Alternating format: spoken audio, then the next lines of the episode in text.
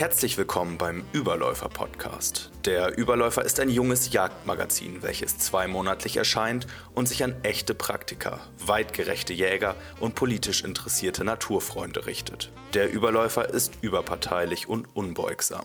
Bei uns finden Sie unabhängige Ausrüstungstests und kritische Berichterstattung zur Lage der Jagdnation. Ein Jahresabo kostet 25 Euro und kann unter www.der-überläufer.de bestellt werden. Viel Spaß mit dieser Folge. Herzlich willkommen zu einer neuen Überläufer-Podcast-Folge. Heute mit einem wichtigen, für uns Jäger bestimmt wichtigen Gast, und zwar äh, Bundestagsabgeordneter Henning Otte, seit 30 Jahren Jagdscheininhaber, ähm, wohnhaft, ursprünglich wohnhaft im Kreis Celle, aus dem ich auch stamme.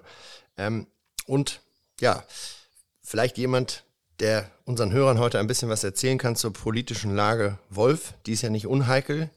Herzlich willkommen, Herr Otte. Ja, guten Tag, Herr von Botmar und Horido. ja, Herr Otte, äh, ich sagte es ja schon, wir kommen beide aus dem Landkreis Celle. Sie sind in, in, in Berlin tätig, viel beschäftigt und haben sich in letzter Zeit ja ähm, ein bisschen, sagen wir mal, in Jägerkreisen irgendwie auch ins, ins Gespräch gebracht über verschiedene kritische Stellungnahmen zur doch recht überbordenden Wolfspopulation. Jetzt muss man dazu sagen, zunächst mal würde mich interessieren, stellvertretend für die, für die Hörer, die das hier hören, ähm, wie ist die Situation im Kreis Celle? Sie haben ja selbst ein Jagdrevier dort. Ähm, was macht das mit Ihnen, wenn Sie durchs heimische Revier fahren? Wie hat sich die Jagd dort verändert? Wie steht es um das Wild und wie steht es dort um den Wolf? Ja, von Budmann, das mache ich sehr gerne. Ich habe jetzt seit 30 Jahren einen äh, Jahresjagdschein und ähm, wir leben auch mit der Jagd bei uns im Heidedorf Eversen. Ähm, Wildbrett bekommt zum Beispiel mein Bruder im Gasthaus oder wir verwerten es selbst. Aber die Jagd hat sich komplett geändert, äh, denn wir haben eine, einen hohen Bestand an Wölfen und die machen uns Sorgen und das hat Auswirkungen nicht nur auf die Heidschnuckenherden, sondern eben auch auf die Wildbestände.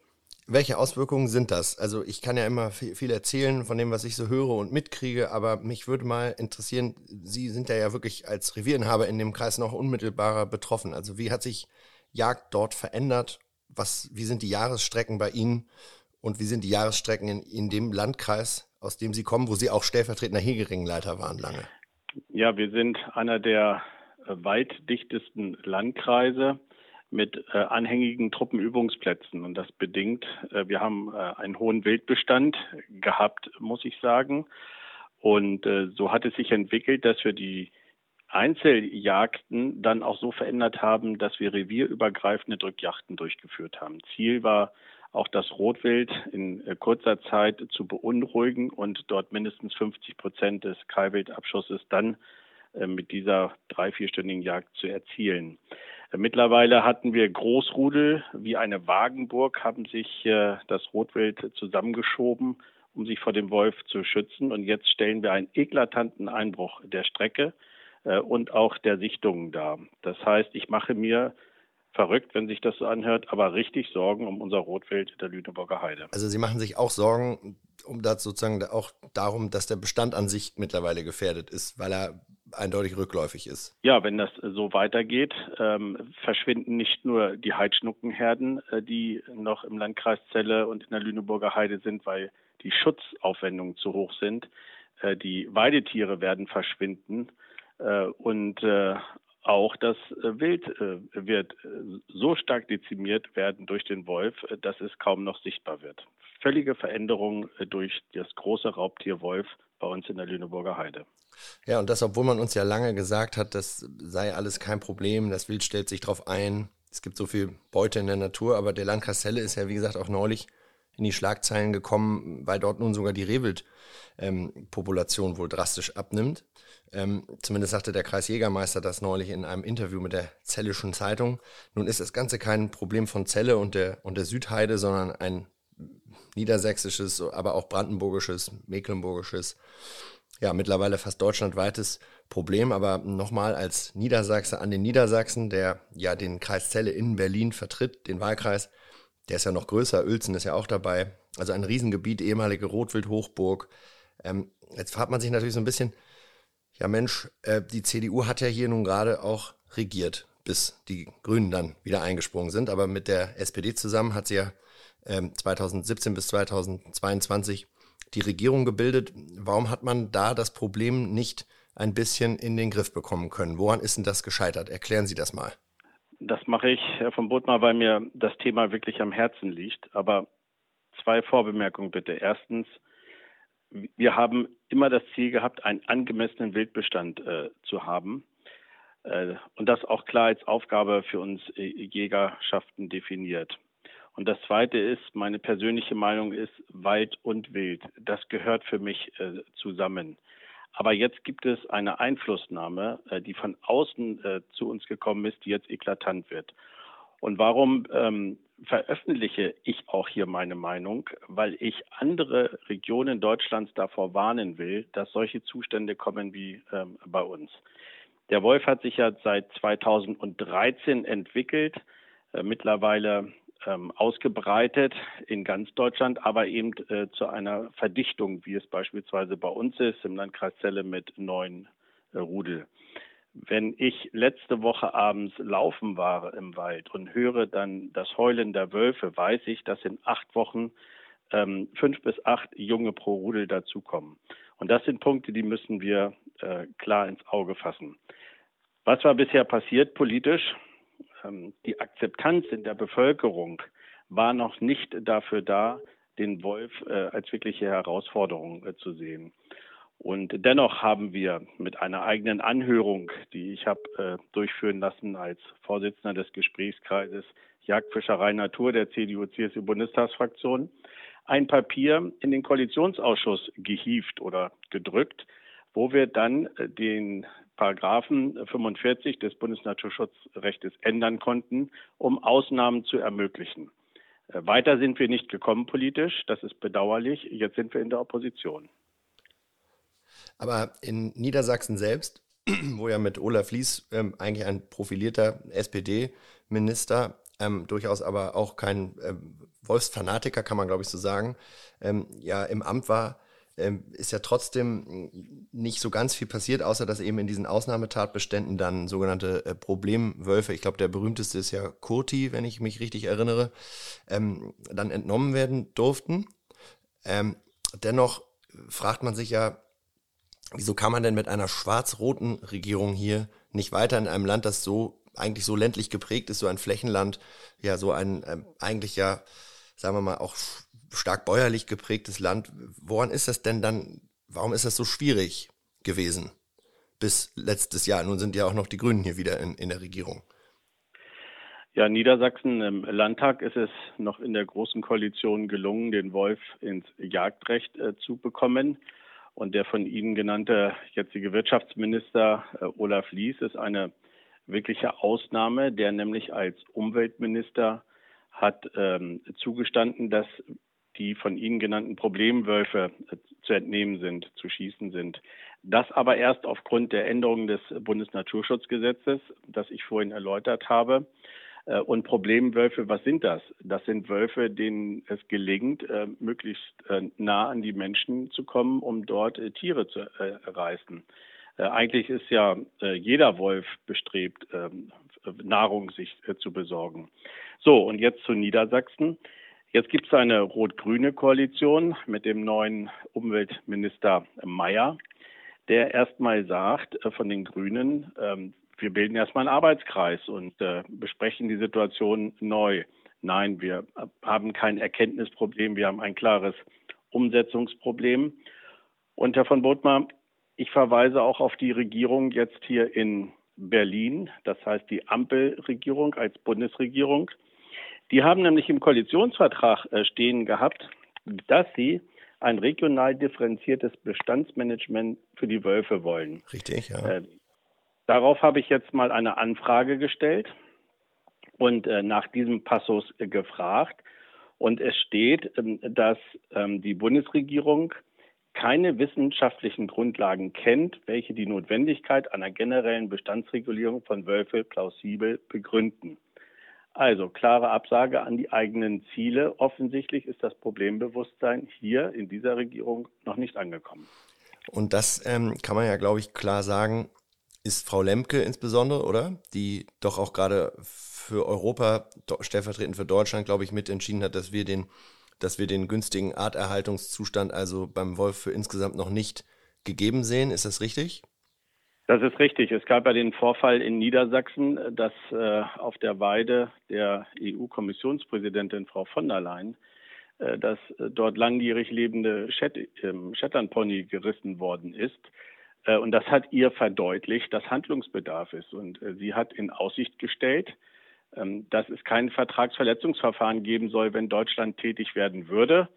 Worauf dann wieder äh, Frau Lemke geschrieben hat als zuständige Bundesumweltministerin, Sie sieht den Wolf nach wie vor im höchsten Schutzstatus notwendigerweise aufgehoben. Und da liegt wirklich äh, der Kasus Knacktus. Die Bundesregierung müsste den günstigen Erhaltungszustand ähm, der Wölfe in Deutschland jetzt anerkennen und melden. Dann könnte eine Gesetzesänderung endlich in Gang kommen. Ja, das ähm, fragt man sich immer, wie man zu dieser Einschätzung kommt. Wir wissen ja, ähm, diese 16, es gibt glaube ich 16 oder 15 Wolfsmanagementpläne in Deutschland, in den einzelnen Bundesländern. Aber ich kenne keinen einzigen, in dem eigentlich eine Art äh, Zielpopulation definiert ist. Liegt da nicht schon so ein bisschen der Hase im Pfeffer? Müsste man sich nicht mal Gedanken darüber machen, ja, wie viele sind denn nun überhaupt gewünscht pro Bundesland oder deutschlandweit? Das sind ja alles irgendwie so ein bisschen, äh, ja, so über den Daumen gepeilte Kalkulationen, aber nach oben ist das scheinbar ja irgendwie offen, oder wie muss ich mir das vorstellen? Ja, das ist äh, natürlich ideologisch getrieben, äh, vielleicht auch äh, aufgrund mangelnder ähm, Praxiserfahrung oder Kenntnis vor Ort. Sie erinnern sich, es lief mal ein Wolf durch Hannover. Da war ein Aufschrei, der müsse abgeschossen werden. Bei uns laufen Wölfe ständig um die Dörfer herum, teilweise in den Dörfern. Da kommt kein Aufschrei. Sind unsere Kinder, unsere Heidschnucken weniger wert als die in der Stadt? Und deswegen glaube ich, ist eine reine Diskussion um Zahlen äh, schwierig, sondern wir müssen eine Einordnung bekommen nach naturräumlichen Gegebenheiten. Und da sind die Länder aufgefordert, im Rahmen der von Ihnen genannten äh, regionalen Wolfsmanagementpläne äh, tätig zu werden. Was heißt denn das konkret, äh, tätig werden? Also die, die Länder müssen für sich genommen sagen, das ist unsere Wolfspopulations, ich sage jetzt mal Zielgröße, das wollen wir und können wir haben. Und darüber hinaus müssen wir dann bejagend eingreifen. Muss ich mir das so vorstellen? Jetzt mal vorausgesetzt, der Arterhaltungszustand auf der europäischen Ebene wird äh, von Deutschland nicht mehr boykottiert. Genau, das ist richtig. Also der günstige Haltungszustand müsste gemeldet werden. Ähm, dann äh, kommt der Wolf äh, für Deutschland aus Anhang 4 in Anhang 5. Dann kann national agiert werden. Und dann haben wir eben ähm, einmal jagdrechtlich äh, unsere Rahmengesetzgebung mit äh, Abweichungstatbeständen oder auch nach dem föderativen System müssten allenfalls die Länder tätig werden. Und sie müssten für sich entscheiden, nach welchen Kriterien sie welche Wolfsbestände dulden. Andere Länder geben uns da gute Beispiele vor, äh, wie Schweden und Frankreich beispielsweise oder auch in den baltischen äh, Ländern. Also da kann man von anderen lernen und das ist ja auch meine Intention, äh, jetzt anzufangen, äh, den Wolf bei Überkonzentration zu reduzieren, ihn in den äh, zu tolerierenden Flächen zu managen, aber auch wolfsfreie Gebiete festzulegen, wie an den Deichen oder an den Almen, wo man einfach die Nutztiere nicht einzäunen kann. Da gibt es dann allerdings immer so ein Problem, das ich schon ähm, häufig beobachtet habe, und zwar auch in den eigenen Reihen. In der Jägerschaft gibt es ja nicht wenige, ich teile das übrigens nicht. Ähm, ich halte das für den falschen Weg, aber das ist, äh, eine Meinungsäußerung, da kann man über, drüber streiten. Es gibt aber wohl doch eine ganze Menge Jäger, die dann immer in den sozialen Netzwerken oder am Stammtisch sagen, also wir wollen den Wolf gar nicht im Jagdrecht, die sollen die Suppe selber auslöffeln, die sie uns da eingebrockt haben. Ähm, was entgegnen Sie denn denen? Wie würden Sie das bewerten? Ich habe äh, Verständnis für diese Auffassung. Denn die Hetze, äh, die entsteht, äh, wenn ein Wolf geschossen wird, ist enorm äh, durch verschiedenste Organisationen. Wir haben das erlebt beim Abschuss von Kurti, von Ihnen benannt, durch einen ähm, Polizisten, der selbst dann Morddrohungen bekommen hat. Aber dennoch, wir müssen die Bejagung des Wolfes erreichen. über die Jagdgesetze und der Anwendung unserer Reviersysteme. Wenn wir uns dort öffnen und die Verantwortung für den Lebensraum abgeben und nicht mehr selbst übernehmen, ist das ein Einfallstor äh, für andere Dinge, nämlich derer, die Jagdgegner sind. Und äh, da sehe ich eine große Gefahr in einer linksorientierten ähm, politischen Landschaft, wenn die dann die Regierung übernehmen würden. Zumal man ja sagen muss, dass die Idee ja immer war, äh, man, man, man will den Wolf dann nicht im Jagdrecht, also das ist jetzt ja nicht repräsentativ für alle Jäger und auch nicht für unsere Jagdverbände. So, die, die, diese Information wäre auch falsch zu streuen, aber es gibt eben diese hartnäckige, ich sag mal 20, 30 Prozent ähm, Minderheit, die das, äh, so nehme ich mal an, ich habe das, hat, hat ja keiner quantifiziert, aber es gibt eben diese Jäger, die das eigentlich nicht, ähm, nicht irgendwie wollen, aber denen muss man eben auch sagen, ja, wenn man das aber immer weiter boykottiert, dann äh, läuft man Gefahr, dass man zum Beispiel vielleicht auch ersatzlos ausfällt oder dass vielleicht auch Überlegungen von grüner Seite angestellt werden, dass das Jagdrecht dann irgendwie ins Naturschutzrecht überführt wird. Zumindest hört man solche Sachen auch aus Hannover jüngst wieder, dass es da solche ja durchaus Gedankenspiele geben soll, oder? Wie würden Sie das einschätzen? Mein Eindruck ist, dass die Grünen, um sie mal zu verallgemeinern, ähm, ja nicht gegen die Jagd zwingend sind, aber vor allem gegen die Jägerinnen und Jäger.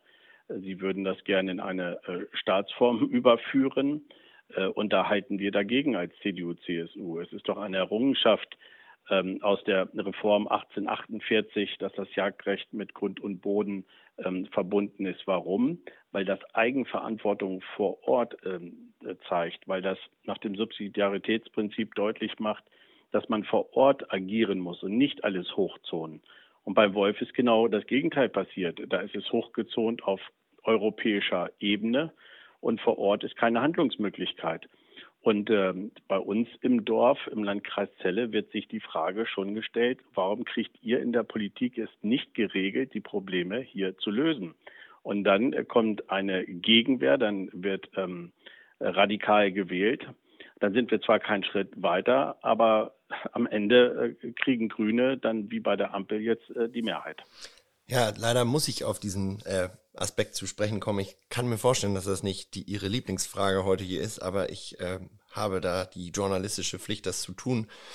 Denn es ist ja so, die Grünen und die CDU, die gehen ja immer häufiger Koalitionen ein, auch aufgrund der von Ihnen genannten Tatsache, dass niemand mit der AfD koalieren will und auch niemand mit der AfD in nächster Zeit koalieren wird so wie ich das einschätze und Sie vermutlich auch. Das heißt, da fallen immer ein erheblicher Bestandteil Wählerstimmen weg und was dann bleibt, sind eben eine Phalanx aus äh, Parteien, die sich irgendwelche Landesregierungen zusammenbilden müssen, obwohl sie ganz unterschiedliche Positionen haben. Und in der Konsequenz dessen heißt das eben zum Beispiel Schwarz-Grün in, in Schleswig-Holstein oder, oder Jamaika in Nordrhein-Westfalen. Da gibt es ja viele Beispiele. Das muss auch nicht alles im Einzelnen immer jagdfeindlich sein, aber in der Tendenz ist es auf jeden Fall immer alles sehr wolfsfreundlich. Und äh, da wollte ich Sie jetzt mal fragen, wie Sie, was können Sie denn CDU-Wählern, und da sind vermutlich viele hier, die das hören, die die CDU wählen, was können Sie denen denn sagen, wie die CDU vielleicht in Zukunft aus Ihrer Sicht, Sie können ja auch nur für den Abgeordneten Otte sprechen, mit diesen Fraktionsbildungen mit den Grünen, gerade bei der Ressortverteilung in den Ländern umgehen sollte? Ich halte Ihre Frage, Herr von Bodmer, für berechtigt und äh, die treibt mich auch um. Ähm, wir haben nicht mehr drei Fraktionen im Deutschen Bundestag, wie eigentlich in der Historie ähm, der Bundesrepublik, sondern wir haben jetzt mittlerweile ähm, sechs äh, Fraktionen und das macht das Regieren schwieriger. Und ich sehe äh, überhaupt keine Übereinstimmungen mit der AfD.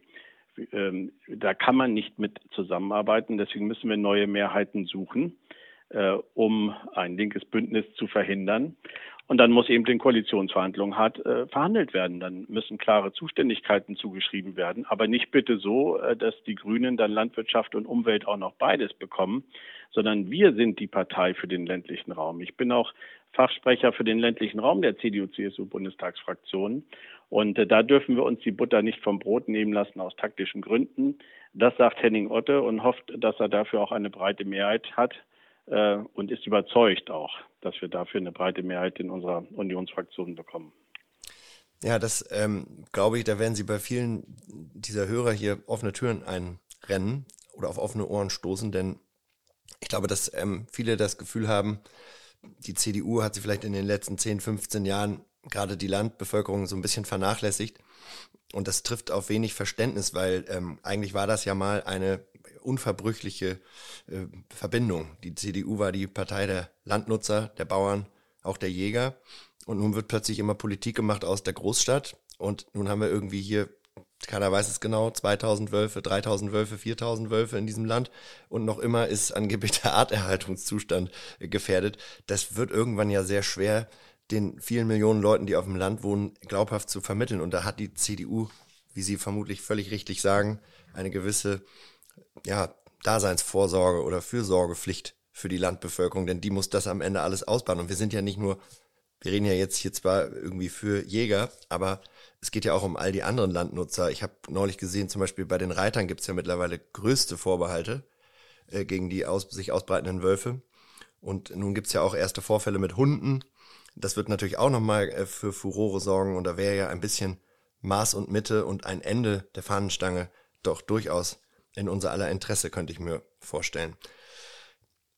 Jetzt habe ich noch, ähm, ja, vielleicht mal so eine Frage, die Sie mir beantworten können als Jäger, gar nicht so sehr als Abgeordneter. Glauben Sie, die Jagd auch in der öffentlichen Wahrnehmung hat in den letzten zehn Jahren, 15, 20 Jahren äh, vielleicht auch ein paar Fehler gemacht mit Blick auf ihre Außendarstellung. Zum Beispiel, wenn man sich unser ja, Fleischgewinnung anguckt. Das war ja nie so ein richtiges Aushängeschild der Jägerschaft. Hätte man da vielleicht mehr Akzente setzen müssen, um heute nicht so blank dazustehen, in der, auch in der Wolfsdebatte um den Nahrungskonkurrenten? Ja. Aus politischer Sicht will ich sagen, der Spruch Jägerbauer Schützen sind, des Landes stützen, ähm, ist vielleicht etwas pauschal gesagt, aber verdeutlicht nochmal, dass wir im ländlichen Raum ja auch eine wichtige Funktion einnehmen, auch für die Stadtbevölkerung.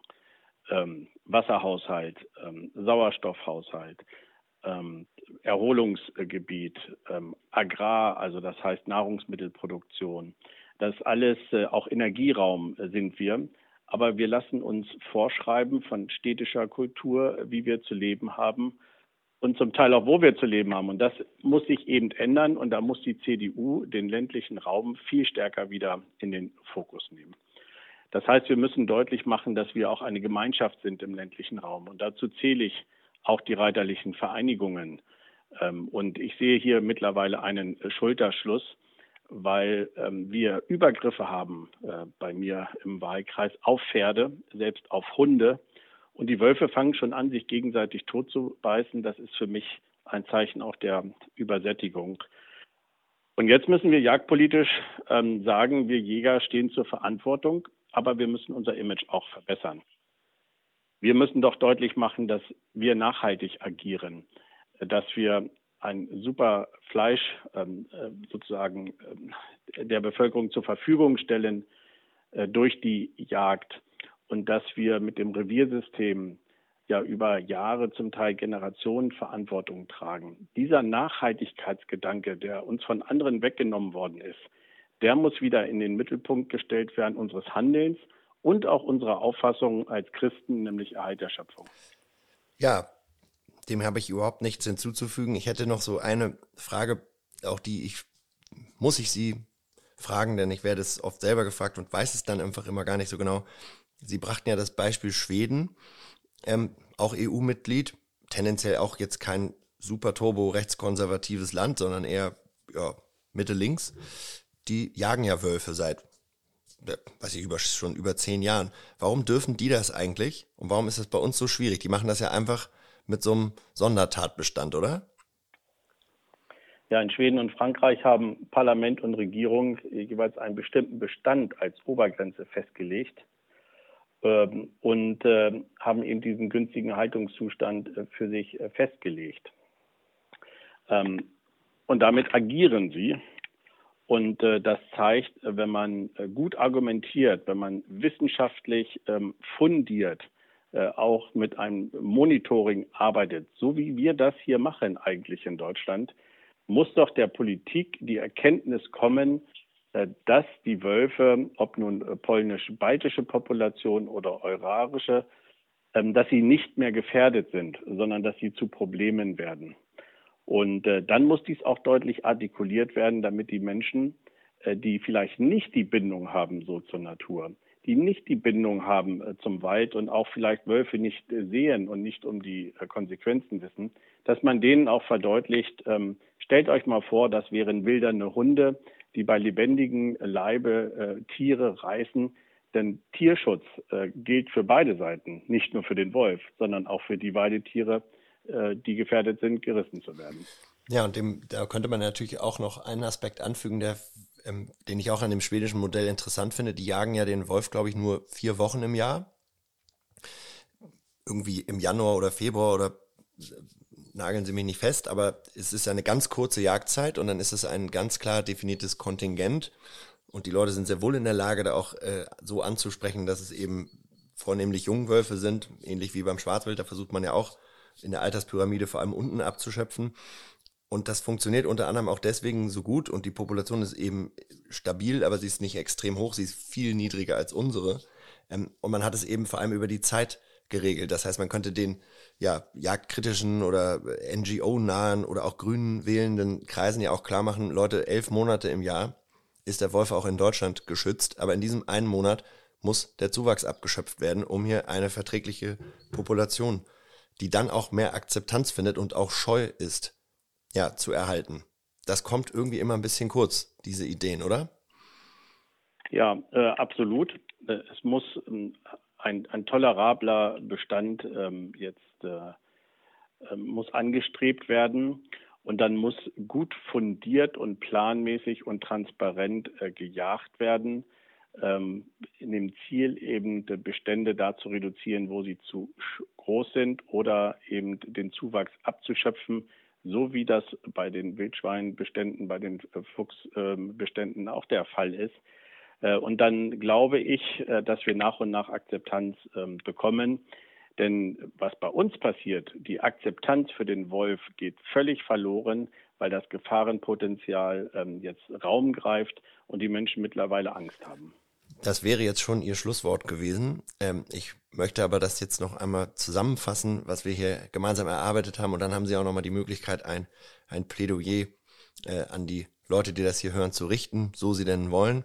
Also wir müssen den artenschutzrechtlichen Anhang verändern. Das geht nur über die Bundesregierung. Frau Lemke muss verstehen, dass sie auch die Landmenschen in diesem Land vertritt als Umweltministerin und nicht nur die Grünen und den NABU. Und die Jägerschaft sollte erkennen, der Wolf muss ins Jagdrecht und sie muss ihn bewirtschaften. Und wenn sie diese Position nicht einnimmt, dann wird sie eben leider niemand rufen, sondern dann sind einige einflussreiche Kreise in diesem Land froh, dass man das Naturschutzrecht vielleicht zum, zur Heimat der, dessen, was da noch zu bejagen ist, machen kann und das Jagdrecht quasi überführt in eine andere Rechtsschale.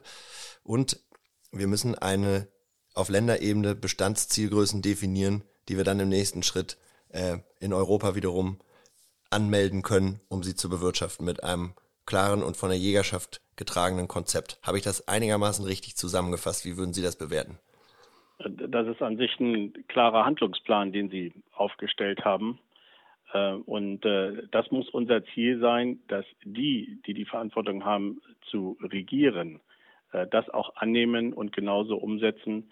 Denn es geht darum, auch äh, den Willen der Bevölkerung mitzunehmen und ganz nach dem Subsidiaritätsprinzip Probleme auch dort zu lösen, wo sie entstehen, nämlich bei uns im ländlichen Raum.